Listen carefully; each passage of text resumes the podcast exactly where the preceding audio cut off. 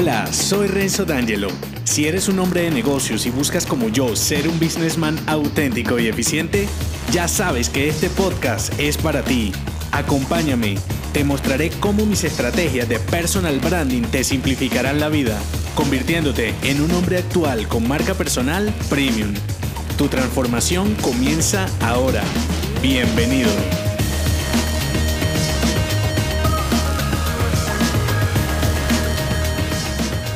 En este episodio te mostraré cómo el ADN de tu marca es determinante en tu desarrollo personal y profesional y sobre todo en tu camino como businessman auténtico y eficiente.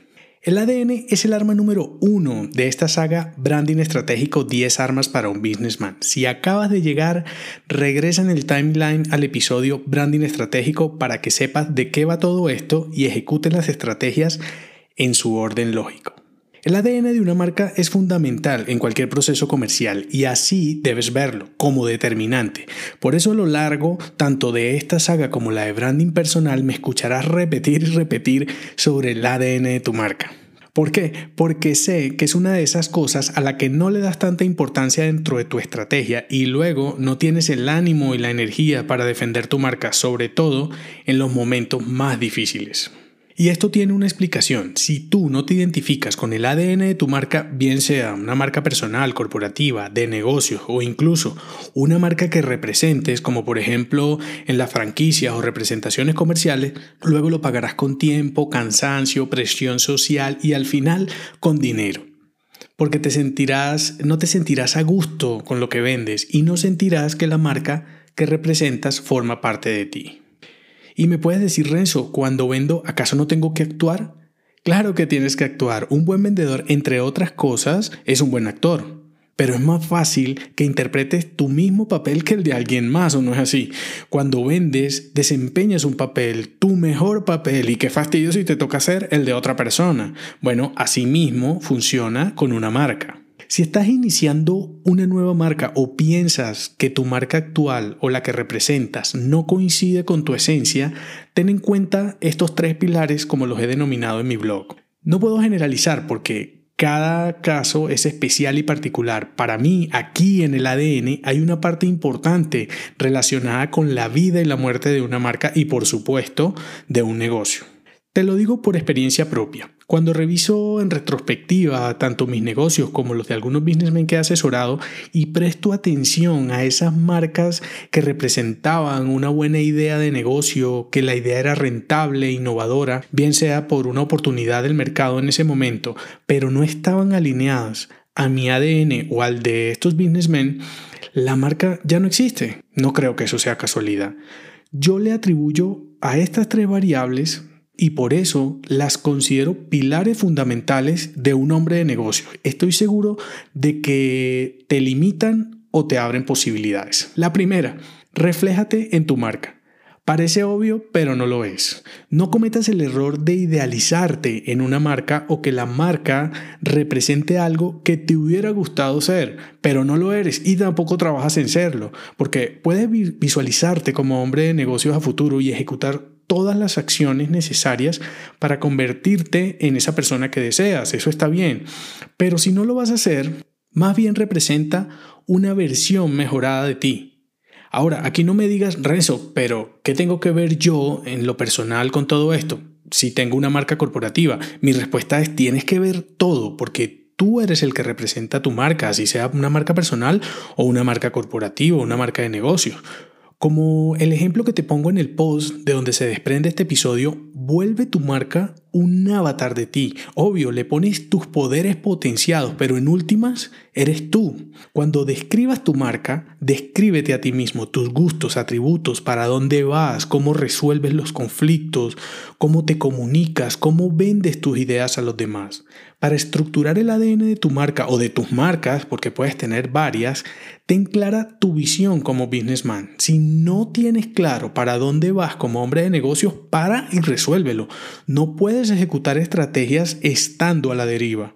Teniendo una visión clara, es la mejor forma de transformar una marca en auténtica y que realmente te represente. De lo contrario, solo serás una farsa y tendrás una marca débil que no se alinea contigo. Y por tanto, cuando salgas a vender con esa marca tu producto, servicio o entregable, como yo le llamo, te costará más esfuerzo que te crean, no solo tus clientes, porque tú solo, no solo le vendes a tus clientes, también le vendes las ideas a tus inversionistas, a tu propio equipo, hasta a tu familia. ¿Cuántas veces no tienes que defender tus ideas con tu familia o con tu pareja? Bueno, no te van a creer.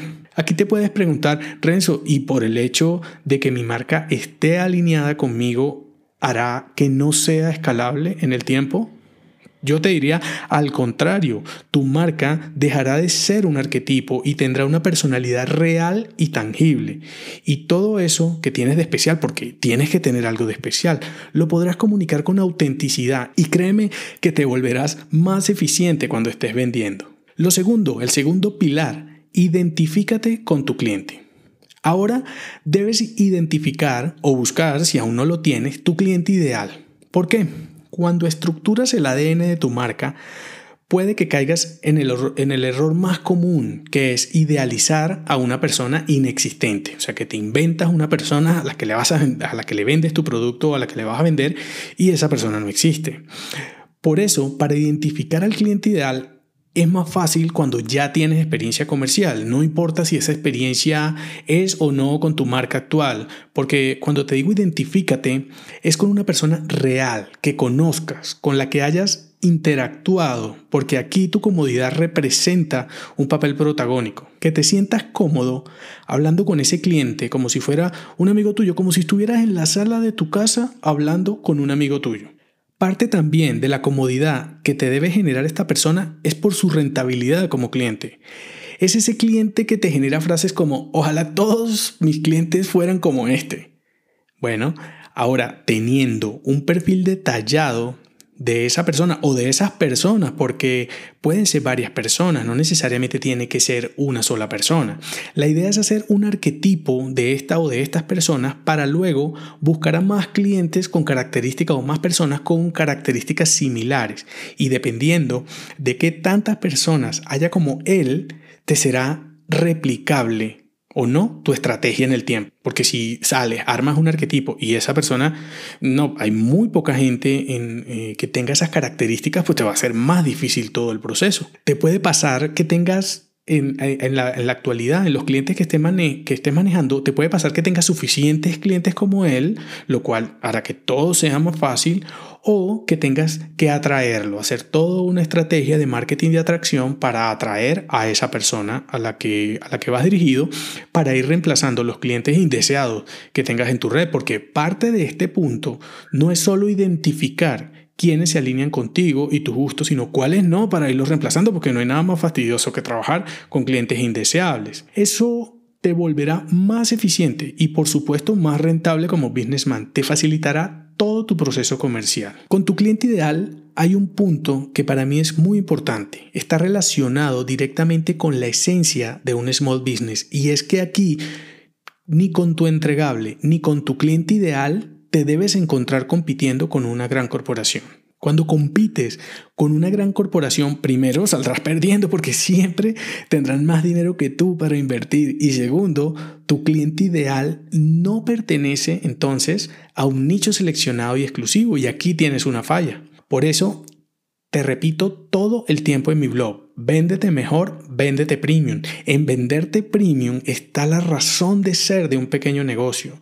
Por eso asegúrate que vayas dirigido a un nicho selecto y que tu cliente ideal esté dispuesto a pagar más por lo que tengas de valor adicional en tu entregable, porque de nada sirve que tu entregable eh, en tu entregable tengas un valor extra cuando tu cliente no está dispuesto a pagar por él. En las notas del episodio te dejaré el post de tu entregable para que consultes más sobre este tema. Y por último, pero no menos importante, prométele y cúmplele. ¿A quién? A tu cliente, ¿a quién más? Fácil, ¿verdad? Bueno, el branding es una promesa es la promesa que le haces a tu cliente. Alineas todas las armas de esta saga para hacer tu mejor promesa. Una promesa con la que debes impactar, diferenciarte y conquistar a tu cliente. Si lo evalúas en detalle, la identidad de tu marca es simplemente una expresión de esa promesa que has construido, una expresión alineada con tu visión como hombre de negocio, por eso debe ser auténtico. La autenticidad te da seguridad, la seguridad genera confianza y la confianza hará que tu cliente te crea y como resultado te compre, que es lo ideal. Después que este cliente te compre, debes cumplir ¿Cómo se cumple tu promesa? Eso es parte del ADN de tu marca. Dentro de lo que tienes que construir dentro del ADN de tu marca es cómo vas a cumplir esa promesa que esa promesa también hace parte de ti y parte de tu cliente ideal. Por eso debes hacer todo para cumplir con tu promesa. De lo contrario, serás una vil mentira y habrás perdido todo el proceso, lo que te volverá ineficiente a la hora de vender. Recuerda que ser eficiente te vuelve más rentable y ser eficiente y rentable te facilita la vida, que es lo que buscas con todo este proceso. El ADN de tu marca es tu arma número uno como businessman, así que construyela ahora mismo o revísala teniendo en cuenta los tres pilares de los que te he hablado. Refléjate en tu marca, identifícate con tu cliente y prométele y cúmplele. No olvides estructurar estos pilares alineados con tu esencia. Muchas de las dudas que te surjan ahora te las iré aclarando a lo largo de la saga. Por ahora responderé estas preguntas comunes. Primero, Renzo, ¿cómo hago cuando soy un businessman y represento a otra marca donde no puedo cambiar su ADN? Este caso se te puede presentar si representas a una marca, tienes una franquicia, trabajas en una red de mercadeo, si te pasa esto, tienes dos alternativas. O te cambias a otra marca que sí coincida con tu ADN, o sea, que tú te sientas completamente identificado, dice, bueno, ya no voy a representar esta marca, represento otra. Eso depende de la, de la complejidad que tenga la representación que tú tengas, pero siempre que haces una representación de una marca, debes sentirte completamente identificado. O la otra es lanzar tu propia marca completamente alineada a tu esencia. Son las dos alternativas que te puede pasar. La pregunta número dos, ¿cómo sé después de reestructurar a mi cliente ideal si hay suficientes personas como mi cliente allá afuera. Hay herramientas sencillas en internet como en Google que donde puedes ver tendencias o en AdWords que puedes ver qué tanto la gente busca unas cosas o busca otras. Eh, digamos que todo va a depender del producto que tú estés manejando o del servicio o el entregable que tengas. Hay una herramienta bien interesante en Facebook que es que en Facebook puedes buscar personas puedes establecer una búsqueda de, de, un perfil específico para saber qué tantas personas tienen esas características que tú necesitas cuando estás haciendo una campaña paga, por supuesto. Entonces, eso te puede servir para tu caso. Tercera pregunta, tengo solo una marca corporativa y quiero iniciar mi marca personal. ¿Cómo debo manejar el ADN? ¿Es el mismo para ambas marcas? Bueno, para la marca personal, por supuesto que tiene que ser el mismo ADN tuyo, o sea, tu esencia debe estar plasmada en tu marca personal porque si no la marca personal sería una farsa completa. En la marca corporativa debe tener, por supuesto, tu ADN implícito en, la marca, o sea, la esencia completa debe estar allí. Ahora, tienes un socio, por ejemplo, en esa marca corporativa, la marca corporativa debe contener el ADN de los dos socios porque si no en algún momento alguno va a abandonar y se va, va, se va a retirar porque siente que esa marca no lo representa. Esa, espero que eso resuelva tu pregunta. Si quieres que responda a tus preguntas, déjamelas en cada arma de la saga Branding Estratégico 10 armas para un businessman en mi blog y las responderé en esta sección. En el próximo episodio te mostraré el naming como elemento diferenciador de tu estrategia de marca y cómo será tu sello de hombre de negocios. Si te ha gustado este episodio, déjame 5 estrellas en iTunes Así podré darte más estrategias y será tu forma de patrocinarme. Te espero al oído, no olvides unirte a mi clan y darme feedback en el post que acompaña este episodio en renzodangelo.me. Hasta la próxima.